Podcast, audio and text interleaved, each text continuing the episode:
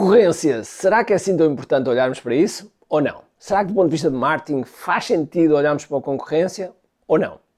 É isso que vamos falar já a seguir. Este podcast é patrocinado por QI Live Marketing Summit. Este é o maior e o melhor evento para empreendedores sobre marketing digital. Aqui nós trazemos os melhores dos melhores, e quando digo os melhores dos melhores, os melhores à escala planetária, aqui a Portugal, para estar perto de ti.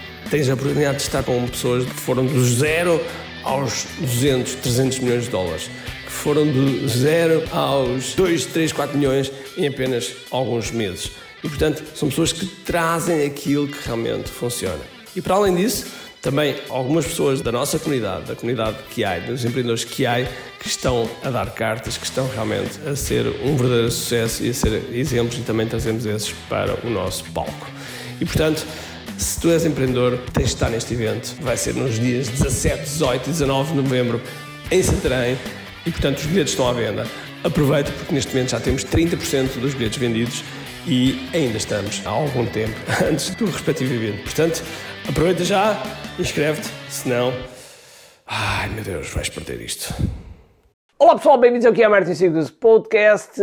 Aquilo que vamos falar hoje é sobre concorrência. Os livros mais clássicos de marketing e de negócios dizem sempre para nós fazermos uma análise da concorrência. Será que então devemos olhar para a concorrência ou não? Será que realmente é importante? Será que realmente vamos descobrir coisas novas, etc, etc. Bom, existem duas escolas, e eu já vou vos dizer a qual é que eu pertenço, mas as duas escolas dizem que deves fazer uma análise da concorrência porque isso vai-te fazer com que eh, estejas a par do que eles fazem e possas estar à frente deles.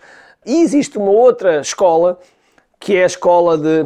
Estou um pouco marimbando para a concorrência, o meu foco é no cliente. Eu pertenço a esta escola. Eu pertenço a esta escola e é essa escola que eu defendo. Estar a perder tempo, que algumas pessoas poderão achar que é investimento, mas eu acho que é perder tempo, olhar para o retrovisor, olhar para outras pessoas, outras empresas, aquilo que estão a fazer para mim não faz sentido. Faz sentido, faz sentido, e isso chama-se funnel hacking, ok? Que é nós vermos o processo está por trás. Faz sentido nós comprarmos às vezes algumas coisas, se calhar a concorrência, para percebermos qual é o processo, até porque se eles têm muitas vendas, vale a pena olhar para o processo, ok? Mas do ponto de vista de, de nós estarmos a olhar para eles, para ver o que é que eles oferecem, o que é que eles não oferecem, que fazem, de que forma é que fazem, de que forma é que não fazem, e estamos a fazer uma análise concorrencial em que o nosso objetivo é estar a, copiar, no fundo, o que eles estão a fazer, não me parece que seja boa ideia. Até porque quase sempre, quando as pessoas e as empresas focam-se na, na, concorrência, deixam-se focar na pessoa mais importante do seu negócio, que é o cliente. Okay? E portanto, o nosso foco, nosso foco, e é isto que eu defendo, o nosso foco deve estar no cliente, na sua experiência, na entrega, nos resultados deles e não num concorrente. Eu até, mesmo aqui na área do marketing, eu até maio do ano passado, eu não fazia a mínima ideia que era a minha concorrência. Não fazia a mínima ideia que eram os meus uh, colegas marketeers, não fazia a mínima ideia, ok? Eu estava a fazer apenas o meu trabalho, é o trabalho que eu gosto, e portanto não, não fazia a mínima ideia. Até que chegou um momento em que disse, ok, quero conhecer toda a gente do mercado, e reuni a maior parte dos, dos top marketeers que existiam no espaço. Mas não estou minimamente preocupado. Mais, toda a concorrência ajuda normalmente a elevar o mercado, ajuda a, a que o mercado cresça, ajuda também a educar o mercado.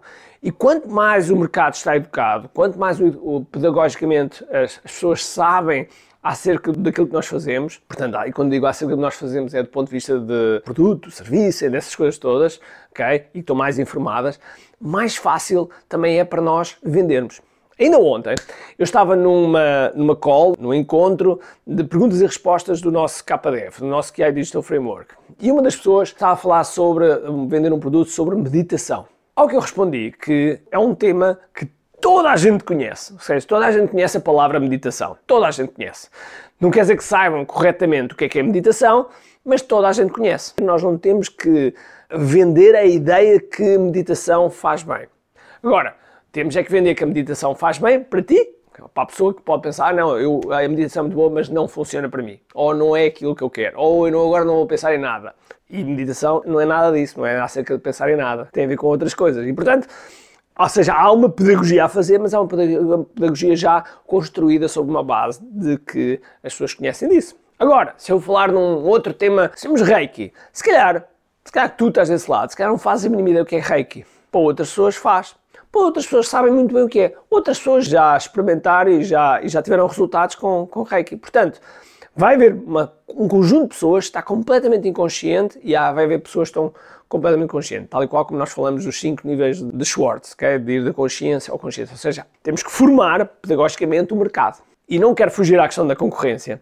Se nós não tivermos, se nós estivermos focados na concorrência, vamos realmente não estar focados nesses pontos eh, que são essenciais para nós conhecermos bem o nosso cliente, o nosso avatar, a nossa persona, o nosso cliente ideal que é a coisa mais importante. Como é que nós podemos pôr uma, uma experiência absolutamente eh, fantástica? Esse, esse deve ser o nosso, nosso foco. E já agora, ainda há bem pouco tempo vi um vídeo por, por causa de alguém que diz exatamente aquilo que eu digo há muitos, muitos anos, que é, eu não vou perder 10 minutos, uma hora do meu tempo a olhar para um determinado concorrente. Porque ele faz aquilo e é aquilo que funciona para ele, okay? é aquilo que funciona para ele, mas pode não ser o que funciona para mim. E muitas das vezes as pessoas olham para a concorrência, que se calhar tudo desse lado, olham para a concorrência e vão buscar alguma coisa e colocam no, no seu produto, ou no seu serviço, ou na sua empresa. E isso é aquilo que eu chamo o método de Frankenstein. Quer dizer que nós não podemos ir buscar boas ideias e colocar. Claro que sim, claro que podes ir buscar boas ideias, mas tem que ter uma lógica por trás. Se não tiver uma lógica por trás, se estiver só a agarrar coisas, ah, isto é bom e adiciona, ah, isto é bom e adiciona, tu passas a ter o tal Frankenstein.